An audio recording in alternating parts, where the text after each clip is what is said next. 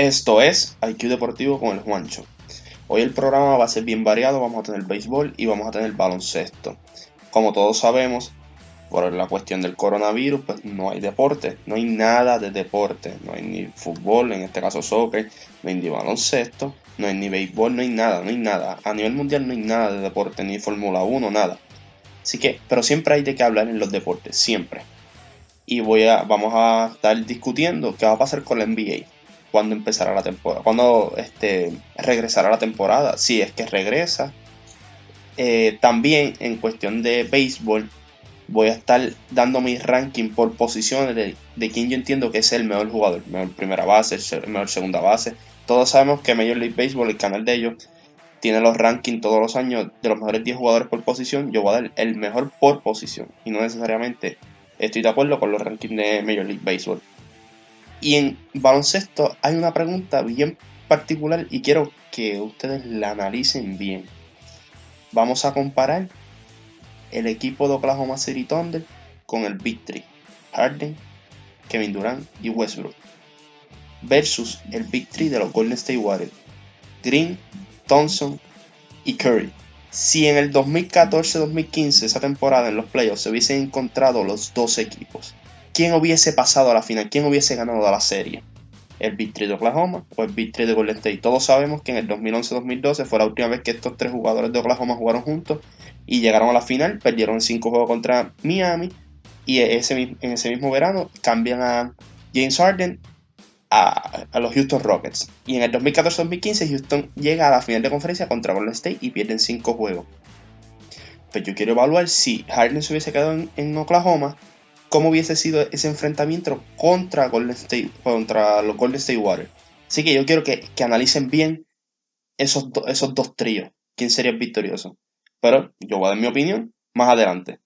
Este es IQ Deportivo con el Juancho, mi gente.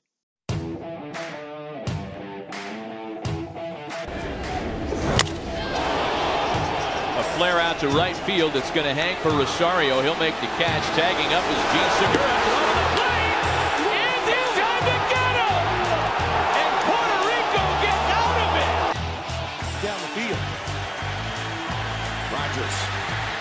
In trouble. It's going to get there. He turned 32 yesterday. Does he have a vintage moment in it? In the end zone. It is caught for the win. Richard Rodgers with a walk-off touchdown. Iguodala to Curry. Back to Iguodala. Up for the layup. Oh, blocked by James. LeBron James with the rejection. It's finished at Sunderland. Manchester United have done all they can. That Rooney goal was enough for the three points. Manchester City are still alive here. Balotelli, Aguero! Remember the name Lionel Messi. You're going to hear an awful lot of it over the next 10 years. He has been the star of the show, and they've all played in this game. Figo, Zidane, Romario, Ronaldo, Johan Cruyff, Diego Maradona. Now there is a new name in the history books. Lionel Messi. They like to say world class, but there's another class. There's Messi class. Bueno, vamos a darle a esto, mi gente. Como todos sabemos y como les expliqué, no hay deporte por lo del coronavirus. Es una situación bien difícil. Los médicos no tienen respuesta para la misma. Pues porque es algo que nos tomó por sorpresa a todos. Y pues por esa razón no hay deportes. Y no hay muchas cosas tampoco. Hay programas que tenían público, ya no tienen público. Pero yo quiero hablar en específico de la NBA. En la temporada estaba llegando a su clímax y ahí mismo ocurre todo esto. La NBA decide cancelar una excelente decisión por Adam Silver. Lo hizo muy rápido y lo hizo cuando tenía que hacerlo. Porque después vimos los resultados de esto. Muchos jugadores, al principio se hablaba solamente de los de Utah, pero después Brooklyn, un sinnúmero de jugadores ya han dado positivo al coronavirus. Así que Adam Silver hay que darle a más. Esta temporada él la ha manejado excelente con el revolú de, de qué pasó en el Oriente a principio de la temporada, con lo de Kobe, con esto. Silver ha hecho un trabajo excepcional, así que hay que darle aplauso a él. Uno de los, el mejor comisionado en el deporte americano ahora mismo. Pero vamos a hablar de la temporada de la NBA y qué va a pasar. La temporada de la NBA no se va a cancelar. Está suspendida, pero no se va a cancelar. Por las siguientes razones. La NBA no puede dejar que esta temporada pase en vano y decir, pues como quien dice, esta temporada nunca existió. Porque si eso pasa, ¿con qué le van a pagar a los jugadores el año que viene los equipos? Los equipos están perdiendo dinero. Por eso es que se ha dado la, opción de cuando esto se mejora un poco, vendría siendo en el verano eh, jugar los juegos sin público. Y la gente dirá, pero es que es lo mismo, si jugar sin público están perdiendo dinero como quiera. Sí es cierto, están perdiendo dinero porque la cancha no está vendiendo taquilla, no están las tienditas de ellos no están vendiendo los souvenirs, eh, la comida, etc. Pero por lo menos no se pierde el revenue de la televisión. Y esta es la realidad del NBA. El revenue de la televisión sobrepasa el revenue de los fanáticos que van a la cancha. Por mucho, por mucho. La NBA todos los años recibe billones por los TV rights, que dicen los derechos de, la televisión. Y pues por eso ellos prefieren jugar así, para por lo menos no perder ese dinero que ellos reciben, porque viene siendo más de lo que reciben con los fanáticos en cancha. Obviamente, eso más los fanáticos en cancha, por eso es que hay muchos equipos poderosos, hay otros equipos que no lo son. Pero dejar que esta temporada pase en vano y como que nunca existió no es una opción para el NBA y el NBA lo sabe y por eso está haciendo todo lo posible de que esta temporada se tiene que terminar. Tampoco vamos a llegar a los playoffs, mi gente. No es que va a empezar en verano playoffs, no. Esta temporada se va a terminar los juegos que faltan y después van los playoffs. Es una situación muy complicada para la NBA en el sentido de que esta temporada podría acabarse en agosto o septiembre y ya en noviembre estás empezando nuevamente. Bueno, pues hay varias opciones. La NBA lleva años tratando de mover la NBA eh, un season por lo menos a empezar en diciembre. ¿Por qué en diciembre? Porque la NBA entiende que los ratings de ellos en los primeros meses, ya sea a finales de octubre, noviembre, diciembre, enero, son muy bajitos debido a la NFL. Porque la NFL, pues, obviamente, cuando en diciembre son los playoffs y en enero también, y el Super Bowl es en febrero. Y también el college football, que sus juegos de bowls son en diciembre y enero. Pues la NBA quiere como comenzar en, diciembre para que la temporada todavía esté corriendo casi todo el verano y así competir con Major League Baseball en verano. Pero cuando ellos compitan contra Major League Baseball en verano, va a ser básicamente en los playoffs. Así que ellos tienen el advantage el verano. En el verano no hay casi deporte. El soccer está afuera. El, bueno, el soccer depende, está fuera si no hay una, no hay una copa internacional, pero por la mayor parte está fuera, no hay NFL, no hay Major League, eh, lo único que está es la Major League Baseball. Esa es la única competencia. Major League Baseball no compite con nadie en el verano, no hay NHL, no hay nada. Y pues la NBA que siempre ha querido tratar de competir con Major League Baseball en verano. Puede que esta sea la oportunidad de probar eso, no creo que lo vayan a hacer.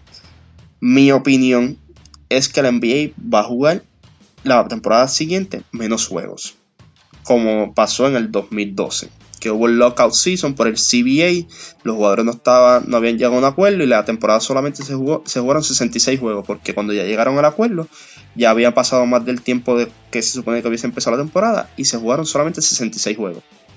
Yo entiendo que esto es lo que puede pasar en esta temporada próxima, ya que va a terminar muy tarde esta temporada por lo del coronavirus pues empezar a mitad de noviembre o quizás diciembre, pero solamente se a 66 juegos. Yo entiendo que esa es la mejor opción para la NBA para no prolongar esto más de lo que se ha prolongado y no hacer un cambio de temporada así repentino. entiendo que ellos van a jugar menos juegos y también entiendo que los jugadores van a estar de acuerdo con eso. Los jugadores van a querer tener tiempo libre, aunque han tenido este tiempo, pero ¿sabes? No, no, es lo mismo, no es lo mismo. No es lo mismo terminar la final en agosto, casi septiembre, y ya empezar el training camp en, a mitad de septiembre u octubre. Eh, ¿Sabes? Que son cosas que, que la NBA va a tomar en consideración, pero por el momento esta temporada se va a terminar. Cuando llegue el verano, sea mayo, sea junio, que vaya a empezar, no tengan en mente que van a ser los playoffs, no, no. Los juegos se van a jugar y luego se va a ir a los playoffs. El formato va a seguir igual. Ya para la temporada que viene, yo entiendo que la NBA va a tener menos juegos. Pero todavía de eso no se ha hablado ni se ha discutido. Por, este, por el momento, esta temporada se va a terminar. Ahora, dicho todo esto de la NBA, ya aclaramos cuál es mi punto y que yo entiendo qué es lo que va a pasar con respecto a la temporada. Ahora quiero enfocarme en Major League Baseball. Como todos sabemos, la temporada lo más probable empieza un poco más tarde por lo del coronavirus. Pero, a diferencia de la NBA, la MLB no se ve tan afectada porque su temporada no ha empezado, ¿sabes? Su temporada Si hubiese empezado, ahí es que hay un problema, pero ahora se prolonga un poquito más y a lo mejor si tienen que cortar varios juegos no se afecta el overall de la temporada. Ahora bien, yo quiero enfocarme en los jugadores por posiciones. Los que yo entiendo son los mejores. Voy a coger 5 pitchers, obviamente un catcher, un primera base, etc. Ahora bien, cuando lleguemos a los files atrás, si el jugador juega right field, es right field. No lo voy a mover a left field para poder poner otro right field. Porque como sabemos, hay muchos jugadores buenos en right field y no muchos en left field. Y muchos lo que hacen es que, no, pues utilizo dos right field, uno en left field y otro en right.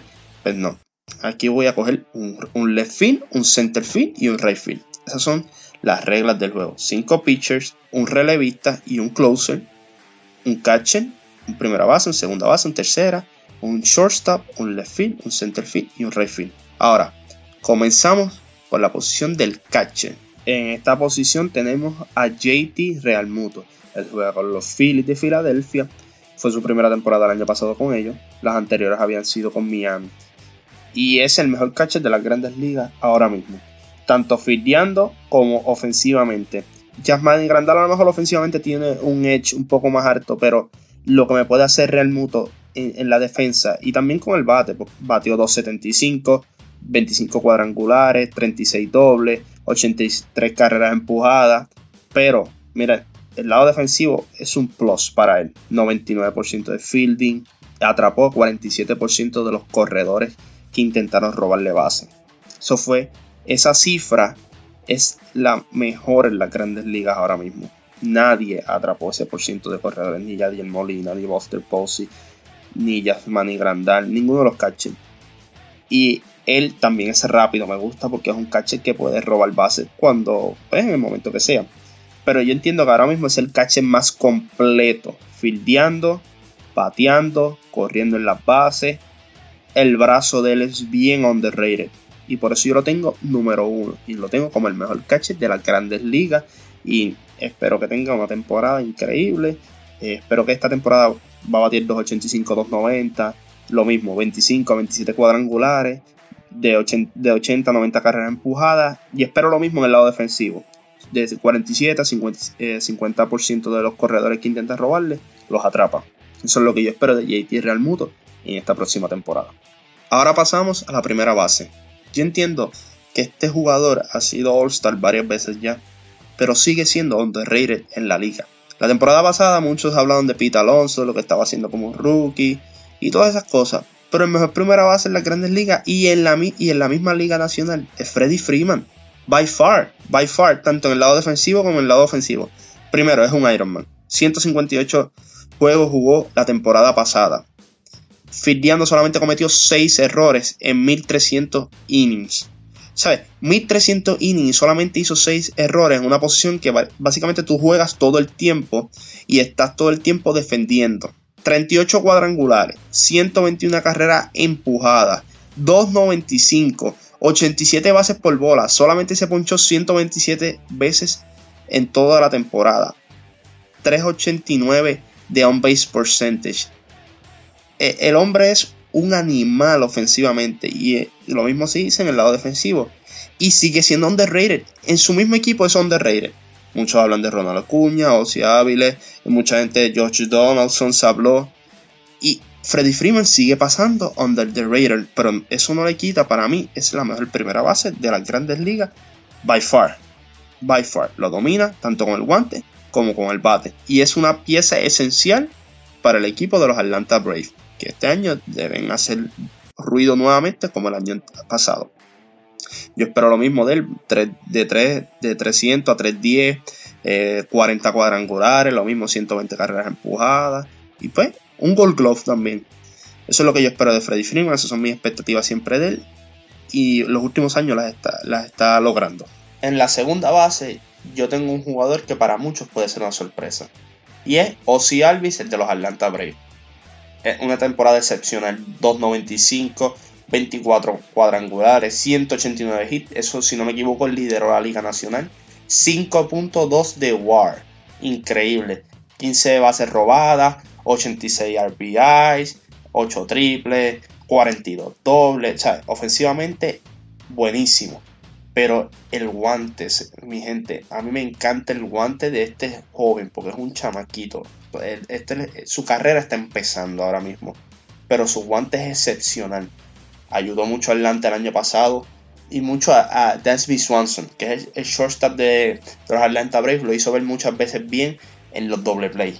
Swanson a veces era medio tricky eh, convirtiendo los doble play, pero o si Alvin lo ha ayudado un montón porque es muy acrobático, no, es el más alto, no es el más fuerte, pero un jugador consistente y es otra pieza esencial de ese gran equipo que tienen los Atlanta Braves junto a Ronald Ocuña, como había mencionado anteriormente a Freddie Freeman, eh, Mike Soroka, que es el pitcher, el joven, también un equipo muy bueno y muy sólido.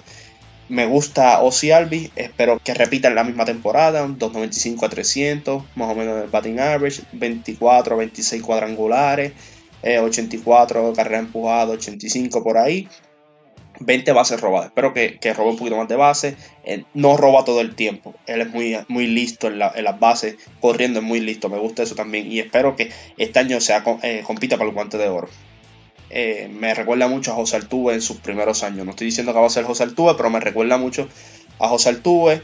Que muy fajón. No es el más grande. Pero siempre hace contacto a la bola en la posición de tercera base. Tengo uno de los jugadores más divertidos de ver. Es para mí uno de mis jugadores favoritos en la Grandes Ligas. Uno de los jugadores más consistentes que tiene la Grandes Ligas y en su posición es el mejor by far. Porque lo hace tanto en el guante como en el bate. ¿Y de quién estoy hablando? Pues nada más y nada menos que del señor Nolan Arenado, de los Colorado Rockies siete veces guante de oro y las siete han sido corridas. O sea, es increíble lo que él puede hacer solamente. Podemos estar haciendo un podcast completo de lo que él puede hacer con el guante. Y eso es increíble de, decir. La, la Grandes Liga ha tenido muchos tercera base buenísimos que, están en la historia como de los mejores con el guante y lo que pueden hacer. Pero Arenado es, es especial. Y no solo lo que puede hacer con el guante, sino lo que puede hacer ofensivamente. 41 cuadrangular, 118 RBI, 315 de bateo, 3 79 de on base percentage, 583 de slogan, ¿sabes? Estamos hablando de un hombre que te lo va a hacer todo, todo. Y yo no quiero escuchar la excusa que todos los años excuso. No, porque juega en Colorado, juega en Colorado. ¿Sabes? No importa si tú juegas en Colorado, tú tienes que poner los números como quieras. Y, y lo que él hace es increíble. Ahora bien, no me extraña que lo cambien a mitad de temporada o antes de empezar la temporada. Él está muy molesto con Colorado por la situación de, lo, de que ellos lo quieren cambiar y todo esto. Pero es el mejor tercera base en las grandes ligas. Y esta temporada yo espero los mismos números de siempre. 3.15 a 3.20, 42, 45 cuadrangulares, 120, 130 carreras empujadas. ¿Sabes? Lo puedes hacer todo. Y otro guante de oro, apúntenlo. Otro guante de oro. En lo que muchos llaman la posición más importante en el diamante, tengo al señor Francisco Lindor, el mejor shortstop de las grandes ligas. A eso no se cuestiona.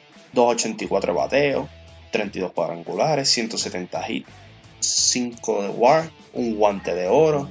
O sea, todos sabemos lo que Paquito puede hacer ofensivamente, pero lo más impresionante de Paquito es defensivamente.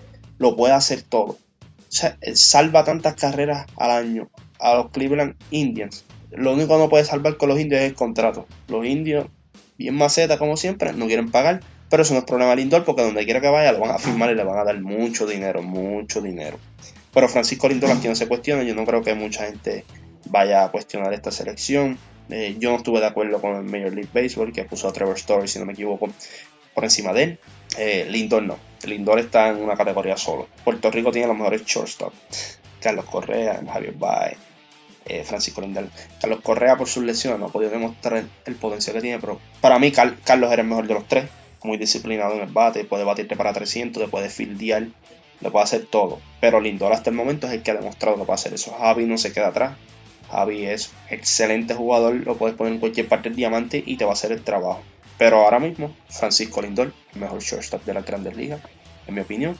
Esta temporada espero que suba un poquito más el promedio, lo, lo trepa a 300 eh, lo mismo, 30 a 35 cuadrangulares. Y espero que llegue a las 100, 110 carreras empujadas. También es un poquito más difícil en cuestión de las carreras empujadas porque él está eh, mayormente es primer bate. Y otro guante de oro es lo que espero. Ahora pasamos a los files atrás. Y empezamos por la posición del left field. Y nada más y nada menos tengo al señor Juan Soto. El que en la Serie Mundial se creció. Lo tiene todo ofensivamente. Defensivamente todavía pues está aprendiendo este, es bien joven todavía. Y pues Left no se conoce mucho por la defensa. Pero ofensivamente 282, 34 jonrones, 153 hit, 4.6 de, de WAR, 32 dobles, 110 carreras empujadas. 40 de on base percentage, 401 on base percentage. eso, es buenísimo, eso es buenísimo para la edad que él tiene. Yo entiendo que eso es bien alto. Mucha gente dudaba de, de Washington, de qué podían hacer después que se haya ido el jugador, uno de los jugadores más overrated de la Major League Baseball, que es Bryce Harper. Y Juan Soto hizo ver como si Bryce Harper nunca hubiese jugado en Washington. Y su performance, volvemos, su performance en la Serie Mundial fue increíble. Yo entiendo que él va a seguir mejorando, se va a convertir en un mejor defensor. El bate siempre va a estar. Eso es algo que él siempre va a tener. Eh, yo espero que este año llegue a los 300 bateando, a los 40 cuadrangulares, 120, 130 carreras empujadas. Ese es mi range para él. Y que se convierta en un mejor defensor. Tiene un brazo bueno, tiene que convertirse en un mejor defensor con su guante. Pero yo entiendo, con su edad va a poder lograrlo. Tiene muchos años más para mejorar pero Juan Soto es mi selección en left field. La posición que me causó más trabajo fue right. Y pues esto es una pelea entre Christian Yelich y Mookie Betts. Pero al final yo entiendo que Mookie Betts es mejor y con el guante es muy es elite. Es elite. Y yo entiendo que eso es lo que le da el edge en mi ranking. O sea, casi 7 de WAR, 6.9, 176 hits, 29 jonrones, 2.95 de, de, average, 135 carreras anotó esta temporada pasada, si no me equivoco, eso fue el, jugador, que más, el jugador que más anotó carreras en la Grande Liga fue Este, 42 dobles, 29 cuadrangulares, como había mencionado anteriormente, 80 carreras empujadas, 16 bases robadas, 97 bases por bola y se ponchó solamente 101 vez. Eso es increíble, esos son números de, de jugadores elites, de lo que es, de un jugador elite y ahora va a estar en los Dodgers, que ahora sí va a tener mucha protección en esa alineación. Yo entiendo que ese average se va a trepar en los 3.30 por lo menos, porque él, es un jugador capaz de eso. 40 cuadrangulares, 120 carreras empujadas.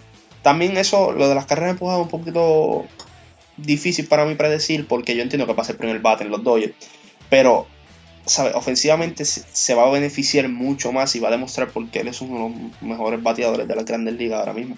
Christian Yelich es buenísimo. Pero Mookie se lo lleva en el guante. Mookie Betts te puede jugar en cualquier parte del diamante. Y en ese right tiene un brazo. Ya sabes, Mookie defensivamente es elite. Y pues, como han visto en mi lista, yo premio mucho ambos lados, tanto el guante como la ofensiva. No solamente puede ser ofensiva nada más, no. Juan Soto es porque está a otro nivel y mayormente los left field no son los mejores defensivos ahora mismo. Y Juan Soto en ese range de left field está by far por encima de los demás. Deje centerfield para lo último porque es una posición que por los próximos 8, 9, 10 años no se va a dudar de quién es la mejor persona en, esa posición. Es Mike Trout. Es Mike by far. Mike es el mejor jugador de béisbol ahora mismo en las grandes ligas. Cuando se retira va a ser el mejor jugador en la historia de las grandes ligas. O sea, le gusta o no a la gente. Mike está en otro planeta yo a veces me pregunto si él es un alien. Sí, porque es que es que es increíble lo que puede hacer en un equipo tan mediocre como los angelinos. Este año añadieron un poquito de pieza, pero estos años que ha estado allí han sido mediocres. No tiene protección en la alineación y contigo con eso.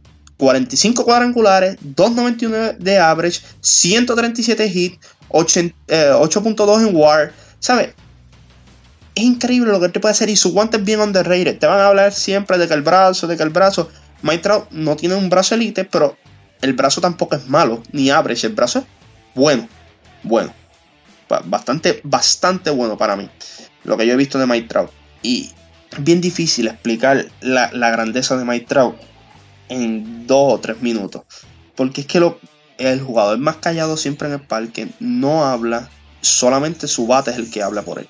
Cada vez que hace contacto con esa bola, antes, yo me recuerdo a principio de su carrera, era eh, hay que tirarle alto a Mike Trout. Tú le tiras alto a Mike Trout, lo poncha. En esa temporada le tiraron alto varias veces. No tuvo, no tuvo una dificultad así que cayó un slump. Pero tampoco se le hizo fácil. La siguiente temporada no había break. Le tiraban alto y, lo que había era de por todos lados. Y ese swing de Trout me encanta. Y, y la bola bajita y la bola pega. Que es algo que se le hace difícil a los bateadores. La bola adentro Eso es lo que a Trout le encanta, por eso es bien difícil picharle. Así que Trout, mejor centerfield de la Grandes Ligas, el mejor jugador de las Grandes Ligas by far. Si Dios le da salud para mantenerse 8 o 9 años jugando, va a ser el mejor jugador en la historia de las Grandes Ligas. Ahora pasamos a los lanzadores y quiero comenzar con los closers. Y en la posición de en esa posición tengo al señor Josh Hader de los Milwaukee Brewers. 37 saves la temporada pasada. Mucha gente te va a traer rápido lo que pasó en los playoffs. Siempre tú vas a tener dificultad en los playoffs. Seas un, un pitcher elite. Siempre vas a tener uno que otro outing. O sea, otra, otra salida mala. Y la diferencia entre un closer y un pitcher es que un pitcher a lo mejor tiene otra oportunidad de salir y el closer a lo mejor con esa última salida no vuelve a salir hasta varios juegos después porque el equipo cae o lo que sea. Pero Josh Hader ahora mismo es el mejor closer de las grandes ligas un zurdo que lo que tira es fuego. 37 juegos salvados. No me extrañaría que los Milwaukee Brewers lo cambien a mitad de temporada. Pero es un closer elite ahora mismo. Elite. En los relevistas tengo a Seth Lugo. El de nosotros, Seth Lugo. 270 de era. Ganó 7 juegos del bullpen es un, pitcher que te va a controlar el juego. Eh, los Mets van a apostar mucho a esta temporada. Pueden que, puede que él piche la séptima la, u la octava entrada. Que eso es buenísimo para él. Él controla el juego. No tiene el overpower stuff. Pero pinta bien en las esquinas. Tiene buenos lanzamientos secundarios. Eh, es, un, es un relevista completo. Y yo entiendo que ahora mismo, fuera de los closers, él es el mejor relevista de las grandes ligas y los Mets están muy afortunados de tenerlo ahí. En los lanzadores ahora mismo, como dije, voy a escoger 5. El único que va a estar número 1 es Jacob de Grom. Eh, ganó el Sayón, 2.43 de era, ganó 11 juegos solamente y perdió 8, un WAR de 8.2. Pero olvídate de las victorias y las ganas de los Mets cuando él le tocaba pitchar. Nunca, nunca bateaban, solamente permitió 55 carreras, fueron culpa de él solamente. O sea, gente envasó solamente a 44 bateadores, eso es increíble, solamente 19 cuadrangulares y ponchó a 255 personas. Eso es increíble, eso es increíble, por eso es que ganó el Cy No tuvo el mejor récord, pero ganó el Cy porque domina cada vez que se para en esa, esa montaña, domina. Y obviamente es el mejor pitcher en Nueva York ahora mismo y en las grandes ligas, by far, by far. Jacob DeGrom. Otro starting pitcher que tengo es Justin Verlander. Ganó el Cy. Tuvo una excelente temporada, 21 juegos ganados, 6 solamente perdidos, 2.58 de era. Verlander es como el vino. Mientras más viejo, mejor. ¿Sabes? Fine like wine. Él es increíble lo que hizo. Pichó 223 innings, si no me equivoco, fue lo más de, eh, fue de los más que pichó en la Grandes Ligas, o el más que pichó en las Grandes Ligas. Lo hizo todo. Ponchó a 300 jugadores. Fue el ace de, los Astros. Olvídense lo que pasó en los playoffs. Siempre, pues, tuvo, tuvo series buenas y la, la última no fue la mejor. Pero por eso no debemos quitarle su grandeza. Y ha demostrado que no importa la edad, si tú tienes un buen stuff, vas a prevalecer en esta liga como un pitcher. Que hay que cuidarse también. Y él se cuida bastante bien. Y algo que me impresiona mucho de Verlander es que su velocidad esto es como raro. Su velocidad aumenta mientras más inning él haya pichado. Me refiero a que en un juego, a lo mejor en la primera, segunda, tercera, cuarta y quinta entrada, está tirando 94, 95, 96. Y si sigue pichando séptima u octava, empieza a tirar 99, 100. O sea, eso es increíble. Se supone que el brazo tuyo esté fatigado y el de él es como al revés. El de él coge vida. Y eso es algo que me encanta de Verlander. El otro starting pitcher es el señor Gary Cole ex compañero de Justin Verlander, que también tuvo una temporada excepcional. 20 juegos ganados, solamente 5 perdidos, 2.50 de era. Eh, a mí algo que me encanta de Gary Cole es, Gary Cole no le tiene miedo al momento. Gary Cole siempre tiene la misma cara, no sé si está feliz, si está contento, ningún bateador lo asusta. Algo que pues, tiene que mejorar un poco es, es que también él es un flamethrower, lo que nosotros llamamos un, un pitcher de poder y pues 29 cuadrangulares fue bastante, pero eh, está en su DNA, tira mucho fastball, eh, mucho fastball a alta velocidad, que solamente con tocarlo la bola sale bastante. Pero no, no le vamos a quitar que poncho 326 eh, bateadores. Y algo que me gustó, solamente 48 bases por bola. O sea, e, él tiene un control excepcional. Cuando llamamos control es que coloca la pelota donde tiene que ir. Y tiene buenos eh, lanzamientos secundarios. Me, me encanta Gareth Cole. Yo soy fanático de los Pittsburgh Pirates. Y me ha gustado, pues, no, en el sentido de que pues, lo cambiamos, eso me dolió mucho. Pero su progreso me ha encantado. ¿Sabe? Él siempre determinado en mejorar. Eh, ha mejorado muchísimo de cuando estuvo en Pittsburgh. En Pittsburgh era más un sinker pitcher, ahora acá es más fastball, slider, ¿sabe? Un, un, pitcher completo ahora mismo. Y es el, mejor, el segundo mejor pitcher en Nueva York ahora mismo, detrás de Jacob DeGrom. En la posición número 4 tengo al ace de los San Luis Cardinals, Jack Flaherty. Flaherty eh, sufre del mismo síndrome que Jacob DeGrom. Los Cardenales no anotan muchas carreras cuando le está pichando. 11 juegos ganados, perdió 8, pero 2.75 de era. 5.8 eh, de WAR. A mí me encanta el progreso de Jack Flaherty. Jack Flaherty cuando empezó la temporada no se veía como el ace de los San Luis Cardinals, pero fue mejorando al paso de la temporada. Tiene good stuff, tiene el lanzamiento secundario muy, muy bueno. También sufre como de Grom, eh, perdón, como de Grom, no como Gareth Cole de los cuadrangulares, 25. Eso es algo que él está tratando de mejorar. Lo mismo, son power pitchers y van a, van a sufrir de eso. Pero bases por bola, 55. ¿Qué me dice eso? Buen control, 231 strikeouts. O sea, son pitchers que tiran muy duro, pero tienen el control del strike zone. No son como la mayoría de los pitchers que están subiendo a las grandes ligas, que suben 10, que tiran a 100 millas por hora, pues no pueden localizar bien la, la pelota. Yadiel Molina habló excelente de Jack Ferty, le gusta su progreso, le gusta que, le, que, pregunta, que le gusta aprender. Tiene unos traits bastante importantes para un starting pitcher y yo entiendo que cuando se acabe esta temporada, Jack Flaherty puede estar segundo en, mi lista.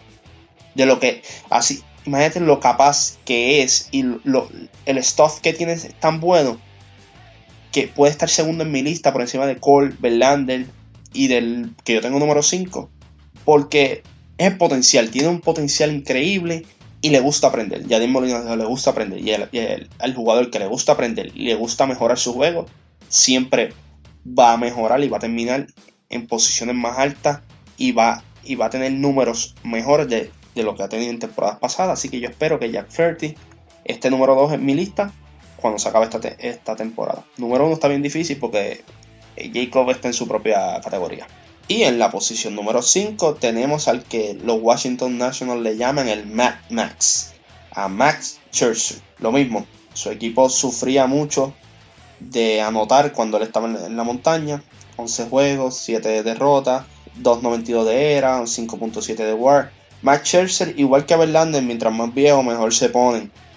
Es impresionante pensar que ambos jugaron juntos en ese equipo de Detroit que llegó a la Serie Mundial, que en parte llegaron a la Serie Mundial por esos dos lanzadores que tenían. Verlander muy dominante ese año, si no me equivoco, fue, eh, no, ese año ganó la triple corona, la ganó Miguel Cabrera, o no, el año anterior, no me recuerdo, pero hubo uno de esos años que Verlander ganó la triple corona, en el sentido de ERA Champions, strikeouts y juegos, y también ganó MVP de la temporada. Pero no me recuerdo bien si era esa temporada o la, o que le siguió. Pero Manchester lo mismo. Power pitcher, pero esto es lo que yo, esto es lo que yo quiero ver de Jack Flaherty y Gary Cole. Power pitcher, pero mira, 18 cuadrangulares solamente permitió, siendo un power pitcher. Igual que, que, que Verlander, me encanta que mientras vayan, van pasando los innings en un juego, su velocidad va aumentando y no disminuyendo. es algo bien impresionante que tienen estos dos, estos dos lanzadores que fueron compañeros y ambos hablan muy bien el uno del otro y de que ambos hablan de que aprendieron el uno del otro. 243 ponchados. ¿Qué más podemos decir? le ganó la Serie Mundial, muy feliz por él, se lo merecía y es uno de los mejores pitchers ahora mismo en las grandes ligas. En esta lista de estos cinco pitchers tengo a Jacob DeGrom, tengo a Verlander, tengo a Cole, tengo a Flirty y tengo a Mark Scherzer. La mayoría, Verlander y y están en sus 35 largos ya. Eh, Cole y DeGrom están más o menos entre 28, 29, 30 años. Y Flirty es el ace que yo espero que esté en la posición número 2 cuando se acabe esta temporada, o número 3. Y es uno de los pitchers que, vamos a disfrutar en estos próximos años que vienen, junto a Walker Buehler de los, de los Dodgers. Clayton Kershaw no está en la lista, me encanta Clayton Kershaw, yo entiendo que es, ha sido el mejor pitcher de la década. Este, pero eso es lo que pasa cuando tú explotas un pitcher muy joven. Ya llega un punto en que no es lo mismo, ¿sabes? Se cansa, tiene lesiones y como quiera, Kershaw no tuvo una mala temporada.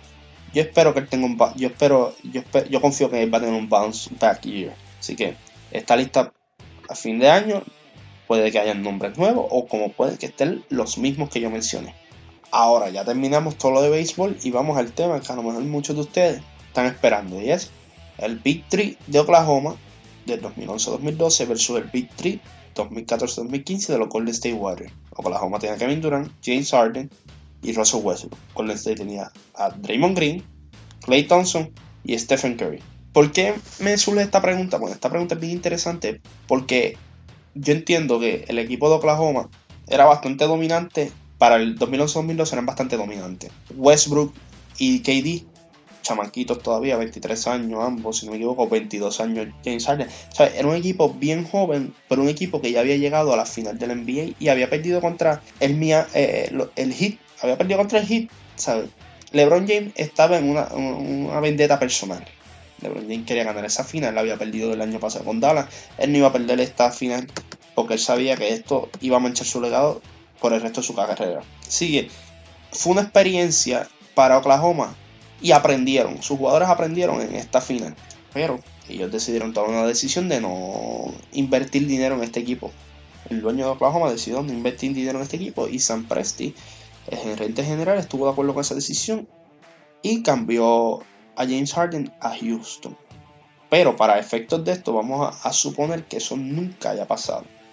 James Harden se haya quedado en Oklahoma junto a Kevin Durant y a Russell Westbrook tres años después o dos años y medio después se pudiesen encontrar en los playoffs 2014-2015, primer año de Steve Kerr como dirigente de los Golden State Warriors.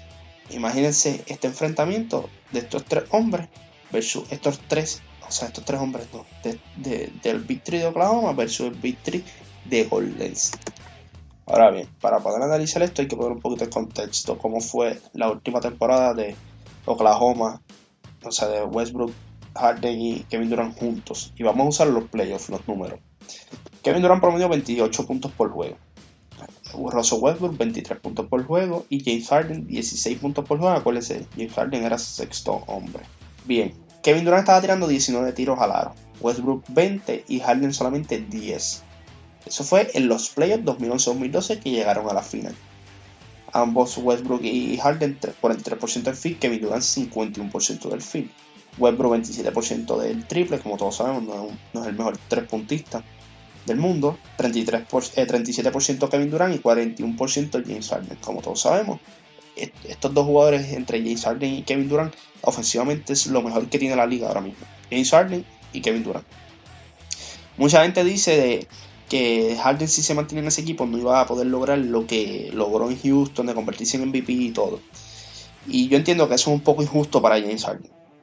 Cuando te puedes convertir en MVP de la liga, no importa en el sistema o la situación que tú estés, tú eres un jugador buenísimo. Y James Harden nos ha demostrado que ofensivamente él está a otro nivel. Todo el mundo sabe lo que Kevin Durant da y todo el mundo sabe lo que Russell Westbrook da.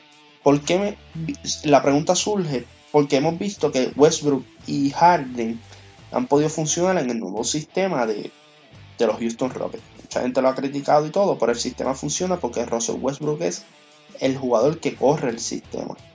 Y es bien importante tener en cuenta que James Harden no ha tenido ningún problema con Russell Westbrook en el sentido de que no le importa si es el que corre el sistema o no. James Harden se ha beneficiado de esta situación porque pues porque James Harden hemos visto que en, años anteriores, cuando llegaba a los playoffs, estaba cansado. Acuérdate, correr un sistema todo el tiempo a base de un solo jugador es cansón. Y James Harden, e, eso era una, debilidad que tenía en los playoffs. Que estaba cansado cuando una vez empezaron los playoffs. pero ahora esta temporada se ha dividido esa carga entre él y Russell Westbrook. Y hemos visto que el sistema ha funcionado. Obviamente a, final de, de la temporada, o sea, antes que se suspendiera estaban teniendo un rough patch, pero eso va a pasar siempre, eso va a pasar siempre. Pero estamos viendo algo que antes decíamos que no era posible. Entonces, cuando tú buscas los números de Golden State en los playoffs del Victory Day, obviamente 28 puntos Stephen Curry, 13 puntos eh, Draymond Green y Clay Thompson 18.6 puntos por juego en los playoffs del 2014-2015, que es cuando le ganan los Cleveland Cavaliers en 6 juegos. Ahora, mi pregunta viene porque ese equipo de Golden State tuvo que enfrentarse a los Cleveland Cavaliers, que en el primer juego estaban, bueno, tuvieron sin Kevin Love toda la serie, y en el primer juego Stephen Curry, se, eh, perdón, se. Y solamente tenían a LeBron los Cavaliers y a Matthew de la, Vedova, que se le hizo difícil la serie. Al principio empezó como un león, después le dio hasta un desgaste físico. La cuestión fue que se fueron a seis juegos contra ese equipo de los Cavaliers. No el mejor equipo del mundo. Me surge la pregunta, porque digo, si se hubiesen enfrentado al trío de Oklahoma, que sería un trío igual de ofensivo o quizás mejor que Golden State, ¿cuál hubiese sido el resultado? Pues hipotéticamente vamos a poner que se encontraran en la final de conferencia. Y yo entiendo que ese equipo de Oklahoma era capaz de ganar a 60 65 juegos con, esos dos jugadores. Así que yo, yo le voy a dar el edge a Golden State en home court. Pues porque esa temporada jugaron magnífico. Y voy a poner que Oklahoma, como ya estaban tan confeccionados, van a siempre tener una caída. Y voy a poner que ganaron 63 juegos y, Golden State ese año creo que ganó 65, si no me equivoco. El home court es Golden State. Los primeros dos juegos son en Golden State y el, y el un juego 7 es en Golden State. O sea, 2, 2, 1, 1, 1. Así que, primer juego va, va, a definir cómo la serie se va a llevar a cabo. Y como vimos en Cleveland, Golden State se le hacía difícil el pace. Eso fue algo que utilizó Cleveland a su favor, el pace. Por eso es que Matthew Dellavedova le da un desgaste físico, porque todo el mundo pensaba que Golden State, o sea, todo el mundo ve Golden State ahora y dice que Golden State juega con un pace increíble. Sí, pero ese primer año ellos no jugaron con el mejor pace de la liga. Yo creo que estaban en 15 rankeado el pace en la liga. Oklahoma en el 2011-2012 estaba rankeado 1. Y en base por Russell Westbrook. Russell Westbrook empuja la bola y, va, a a hacerte correr. Entonces, pues ya en la cuestión de pace, Oklahoma tiene el advantage por Westbrook, básicamente. Cuando vamos al lado defensivo, encontraremos que Draymond Green tendría que defender a Kevin Durant. Ok, a Kevin Durant. No es un matchup nada fácil para Kevin Durant. Entonces esto también ayudaría a, Oklahoma a cuando se enfrenten con ese bajo chiquito. Entonces Oklahoma tiene Serge Ibaka. Serge Ibaka, si lo mueven a la posición de centro, Oklahoma puede jugar chiquito igual y no pierde nada en defensa. Gana. Un Ibaka muy defensivo porque ahora es que Ibaka es ofensivo. Antes Ibaka era lo más defensivo que tenía la liga. Un Defensive Player of the Year lo estuvo cerca de ganarlo si no me equivoco. Entonces te utilizan a Kevin Durant en la 4 y en busca de un jugador de rol que te, va a que te va a jugar la 3. Entonces tienes a Harden, tienes a Westbrook. Entonces Clay Thompson, Stephen Curry, Draymond Green, si no me equivoco, Andrew Bogut y Harrison Barr. Entonces, tú puedes decir, no, pues Harrison Barr o Draymond Green van a guiar a Kevin Durant.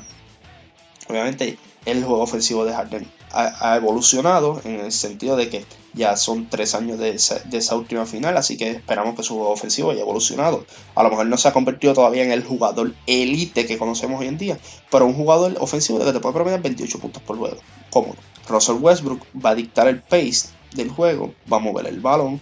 Kevin Durant es el jugador ofensivo más dominante que la NBA ha visto en los últimos 20 años. Así que es un matchup que va a causarle problemas. Un matchup que se podía a 7 juegos. Un equipo de Golden State que tiene el home court advantage. Que eso es lo importante en esta serie. El home court advantage. Así que es un matchup de Kevin Durant versus Stephen Curry. ¿Quién se va a crecer en ese juego 7? En Golden State. Y a, esto es lo que va la serie ustedes digan, van a decir, pues, este análisis como que medio raro. No, no es que es medio raro. Tú tienes que comparar ambos equipos y que te pueden dar que el otro no te puede dar. Oklahoma no te puede dar el banco que tenía Golden State ese año. Leandro Barbosa, Sean Livingston, o sea, jugadores que vienen del banco a hacerte el trabajo. Yo entiendo que esa es la diferencia entre ese victory de Oklahoma y ese victory de Golden State. Que el banco de Oklahoma no era el mejor. Y el banco de Golden State sí era un banco sólido. En parte por los contratos. O sea, Stephen Curry tuvo que firmar un contrato bien bajito, Draymond Green en segunda ronda, Clay Thompson estaba empezando a escucharse en la liga. Así que es un juego de si Golden State puede parar a Oklahoma, tiene todas las de ganar. Porque Oklahoma va a anotar. Pero, como dije, el banco es, la clave. Es que yo, yo le doy el edge a Golden State como quiera por el banco. Pero si vamos a comparar Big 3 versus Big 3, mucho más dominante el Big 3 de Oklahoma. Pero no solamente tú puedes depender de esos tres jugadores, tú necesitas jugadores que complementen. Y Oklahoma carece de eso en ese equipo. Y Golden State le llovían los jugadores. Golden State del, del el, sexto, séptimo, octavo, noveno, décimo hombre, todos te podían meter 10 puntos en un juego. Oklahoma no tenía eso. Entonces Kevin Durant iba a tener que jugar muchos minutos, James Harden iba a tener que jugar muchos minutos, Russell Westbrook iba a tener que jugar muchos minutos. Tú puedes intercalar a esos jugadores por unidad. Me refiero a que mientras uno descansa está en cancha. Pero como quiera, se le iba a ser bien difícil bregar con, con, con esa, esa profundidad que tenía los Golden State Warriors. Entonces, Kevin Durant yo entiendo que iba a hacer todo lo posible por, por ganar esta serie pero al final no es no, no, no es a base de Kevin Durant ni Russell Westbrook ni Harden, sino es que un equipo es mejor que el otro, básicamente. Un equipo es mejor que los otros tres jugadores. Así que Golden State ganó. Ya cuando podemos decir que, que el, 3, el 3 y 1 tenían el mismo equipo y se enfrentaron a un Big que no es tan poderoso como lo puede ser el, el Big de, de Oklahoma. Pero la diferencia fue que Golden State tuvo colapsó. Y obviamente LeBron James impacta el juego de muchas otras formas. Y Kyrie Irving, pues, es bien, bien dinámico. Kevin Love conocía su rol. Yo no estoy seguro si en este equipo de Oklahoma los roles iban a estar bien definidos. Pero sería una serie muy interesante. Siete juegos. Home court advantage. Le, di la ventaja a Golden State por el home court advantage. Y tengo a Golden State ganando pero no me extrañaría que pudiera ganar Oklahoma. Pero para mí la profundidad del banco de Oklahoma, de Golden State, perdón, es sumamente importante, importante en este caso. Si vamos a escoger el mejor Big 3, Oklahoma es mejor Big 3. Lo pueden hacer todo. Golden State, Draymond Green es muy limitado el lado ofensivo, demasiado limitado te diría yo. Puede pasar bien el balón, pero tiene mucha asistencia por el sistema. Así que esta explicación para decir que Golden State se ganaría a ese victory, pero solamente por cómo estaba confeccionado el equipo. Lo sigo diciendo, ese victory de Oklahoma hubiese causado mucho daño y quizá a lo mejor el victory de Golden State nunca hubiese existido si ese victory de Oklahoma se hubiese mantenido intacto. Pero esa es mi opinión. Golden State en 7 juegos porque tiene home core advantage y más bien por la profundidad del equipo. Bueno, mi gente, esto fue todo por hoy. Un tema bastante controversial y que a lo mejor causa mucha duda o confusión la cuestión del Big de Oklahoma versus el Big de Golden State, yo los exhorto a que, ¿verdad? Además de mi explicación, usted haga su propia analogía. Busque los equipos, analice las estadísticas, los jugadores que, eh, cómo pueden haber mejorado de aquí a tres años en cuestión de Oklahoma. Y también acuérdense, no es 3 contra 3, es 12 contra 12. Y eso fue algo que influyó en mi decisión. Eh, la profundidad de un equipo versus la profundidad del otro. Pero yo les exhorto a que hagan ese análisis, una comparación muy buena y, tiene una historia detrás de todo eso, de cómo, lo que pudo haber sido. También los exhorto a que sigan las reglas de los gobiernos, ¿verdad? De su país en cuestión de lo del coronavirus. Esto, esto es una situación que tenemos que trabajar en conjunto. Si nos dicen que no salgamos, no salgamos. todo se hace por el bien de cada uno de nosotros y esto se hace para que no, esto no llegue a grandes escalas. ¿sabes? También tenemos que cuidar a nuestras personas, por ejemplo, nuestra familia, las personas mayores hay que cuidarlas. Si nosotros estamos todo el tiempo fuera de nuestra casa, en el supermercado, en el, donde sea, estos no son lugares de entretenimiento en este momento. Usted se queda en su casa, su lugar de entretenimiento es si tiene PlayStation, PlayStation, el Xbox, el televisor, Netflix, el Hulu, el Disney Plus. Utilice todas esas herramientas de tecnología que tiene, el teléfono y todo, para entretenerse. Porque mientras mientras, sea, mientras sigamos desobedeciendo, esto se va a prolongar y entonces más tiempo va a tener que estar en tu casa. Así que tenga en consideración las personas que están en la calle trabajando porque tienen, como los policías, los médicos. O sea, tengan consideración con ellos, por favor.